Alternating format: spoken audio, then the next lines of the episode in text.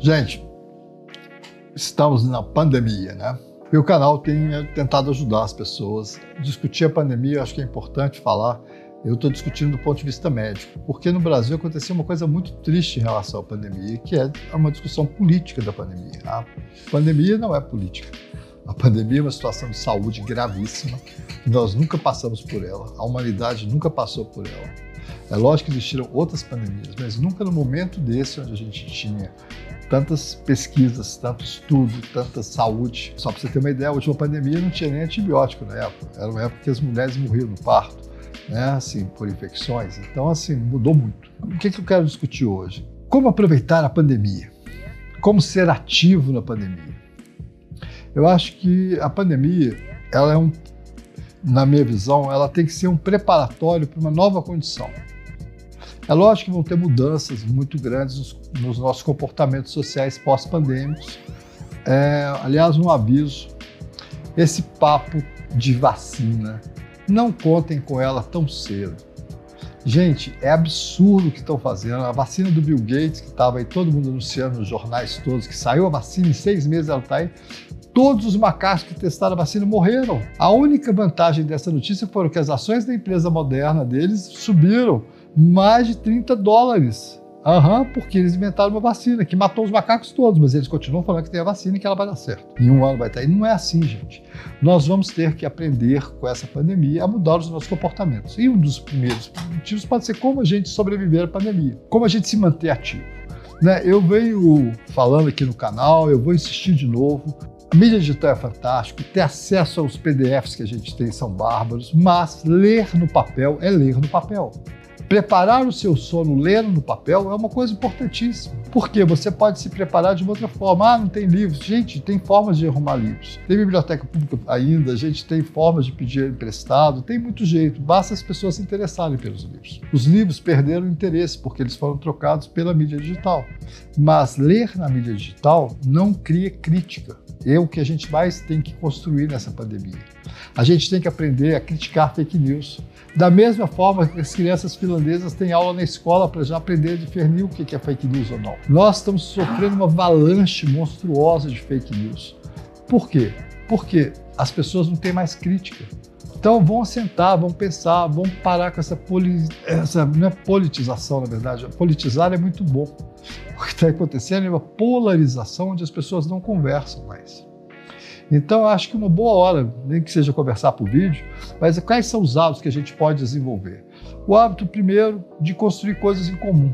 Eu acho que isso é um ponto fundamental. Os orientais estão passando pela pandemia de uma forma muito diferente dos ocidentais.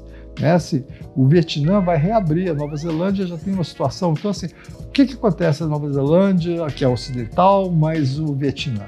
Ali a gente tem uma cultura de grupo os finlandeses têm isso muito forte, eles sobreviveram aos ingleses graças a isso, e o Vietnã também. O que, que é isso? É uma cultura de grupo. A gente não tem, a gente está vendo aqui nas ruas as pessoas sem a menor solidariedade uma com a outra. Usar a máscara não é para se proteger, é para proteger o outro também. Essa ideia do grupo, de que se você protege o seu grupo, você está bem, não existe entre nós ocidentais. Existe uma coisa muito difícil, nós vamos ter que construir isso. Porque não vai ter como sair dessa coisa toda se a gente não for grupo, se a gente não for um grupo solidário. Então, acho que é uma hora da gente começar a repensar as nossas práticas. Construir as famílias que estão fechadas dentro de casa, em vez de ficar todo mundo, cada um na sua tela, cada um longe do outro, sentar fazer jogos incomuns. Eu tenho visto várias famílias me dando relato. Ah, a gente começou a jogar um jogo que eu tinha guardado lá em casa desde que eu era adolescente. O primeiro jogo que eu comprei, aí os meninos estão adorando jogar. É isso, a gente tem que redescobrir muitas coisas que nesses anos todos a gente esqueceu delas porque a gente estava dominado pelas grandes empresas de mídia digital, que são empresas assassinas e que não têm interesse algum no bem-estar do ser humano, a não ser os seus lucros absurdos nas bolsas de valores. Então, essa é uma hora da gente começar a reconstruir práticas sociais a pandemia, sim, mas existem formas sociais da gente lidar, da gente estar conversando com pessoas, da gente fazer um grupo para discutir alguma questão que a gente possa sair. O grupo da sua comunidade, do seu bairro, de onde você estiver, de como você se proteger da pandemia, como você proteger os seus colegas, da mesma forma que as favelas brasileiras têm mostrado. Então, essa é uma hora da gente poder construir alguma coisa nova. E aí, eu acho que tem a prática disso. A prática da gente tentar fazer atividade física em casa mesmo, mesmo sem academia, porque a gente delegou sempre para uma máquina, para uma empresa, coisas que são humanas e são simples. E a gente pode fazer isso no seu cotidiano. É difícil? É, mas é uma coisa que tem que ser construída aos poucos. Assim, no primeiro momento vem aquele choque, vem uma coisa meio depressiva, mas que não é depressiva, mas você não sabe o que está acontecendo. Vem esse medo do que, que vai acontecer. Tem o medo de quem vai morrer. Tenho medo de quem passou, né, no Brasil não tem mais jeito, mas as pessoas estão passando pela experiência de perder pessoas próximas. Né, e vão passar por isso mais ainda, porque a epidemia nossa ainda não está no máximo. Então, assim, é, aqui em Belo Horizonte, por exemplo, a gente já está começando a pensar em como que a gente vai sair, se é hora, se não é. Então, assim, é, a gente tem que estar tá discutindo isso em grupo, não é polarizando. Ah, mata o Calil porque o Calil quer liber... não quer deixar a cidade sair, mas o Calil quer deixar a cidade sair, mas as pessoas continuam querendo matar o Calil. Não, a questão não é politizar essa polarização, é discutir mesmo, gente, qual é a saída, qual é o que a ciência está indicando para a gente se proteger. E aí, no nosso cotidiano, o que, é que a gente pode se proteger? Atividade física pode ser feita em casa, atividade de leitura, atividades com as mãos, de redescobrir suas mãos funcionando, não só teclando. Né? Atividade de com a mão, ela alivia o cérebro, descansa. Então está na hora da gente pensar uma série de novidades que podem nos ajudar no pós-pandemia. E o momento de experimentar é esse. Então vou experimentar, deu certo, não deu? Né? Assim, é, tá errado demais o que você está fazendo? Tá, mas aí pode fazer de novo, dá tempo. Então, gente, é bom aproveitar esse momento agora para a gente reconstruir alguns aspectos sociais nossos, alguns aspectos pessoais nossos que estavam escondidos atrás das telas. E vão, não podemos usar a tela demais no tempo de pandemia, a gente tem que restringir. Restringir esse tanto de notícias sobre Covid, tem muita fake news, inclusive do lado da ciência. Os médicos têm um papel fundamental nesse sentido de tentar estudar e saber o que fazer. Por exemplo, a história da cloroquina né? Assim, a gente estava esperando sair um grande estudo, saiu um grande estudo, está provado que a cloroquina não funciona. Não é mais uma questão política, ah, eu sou a favor da cloroquina, eu sou contra. Não, existe uma posição clara de um estudo grande controlado, mostrando que as pessoas mais que tomaram cloroquina tiveram uma mortalidade maior e não tiveram uma mudança em relação ao Covid. No primeiro momento, a gente não sabia máscara, por exemplo. Eu, no começo, eu achei que máscara não era tão importante, que a gente tinha de deixar as máscaras para quem estava no hospital. Depois foi ficando cada vez mais claro que a máscara é um momento da gente utilizar e nós vamos continuar utilizando ela por um bom período. O distanciamento social também vai ser uma coisa que a gente vai ter que se acostumar com ele. Né? Aquelas grandes aglomerações não vão acontecer mais no próximo próximos anos. Então a gente vai ter muita novidade vindo pela frente, a gente tem que estar preparado para isso.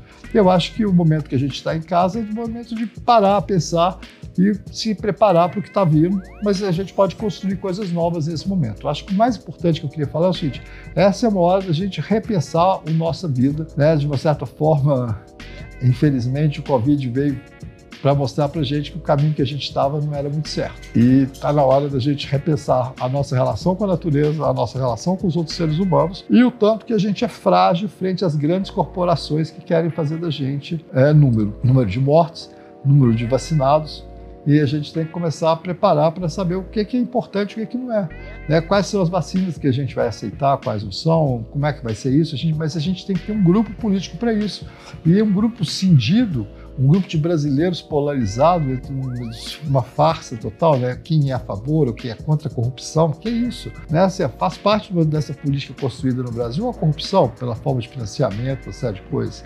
Então, não existe nenhum santo nessa história.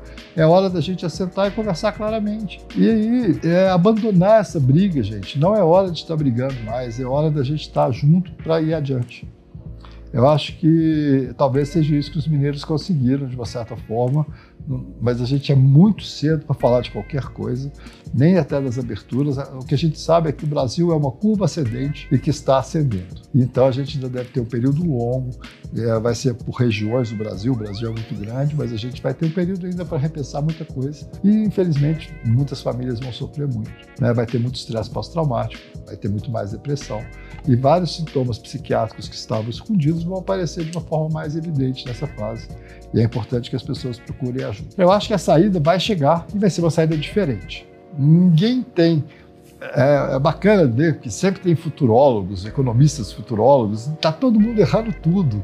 Ninguém tem ideia do que, é que vem. A gente tem que ter essa expectativa. Olha, o que está claro é A gente tem um vírus, um vírus que vai ficar na comunidade por muito tempo e a gente vai ter que lidar com essa situação de formas diferentes. Vai sair, vai, e vai sair de uma forma nova. O que eu estou propondo aqui é que a gente já sente e comece a pensar a partir do nosso cotidiano da pandemia, do que a gente conseguir modificar no seu cotidiano da pandemia, o que é que vem depois. Aí pode ser melhor. Mas, gente, é como tudo que eu estou falando aqui, na verdade, é muito novo e também tem várias ideias. Eu queria escutar os comentários de quem está ouvindo. Vamos discutir um pouco sobre isso. Acho que o canal está aberto a discussões.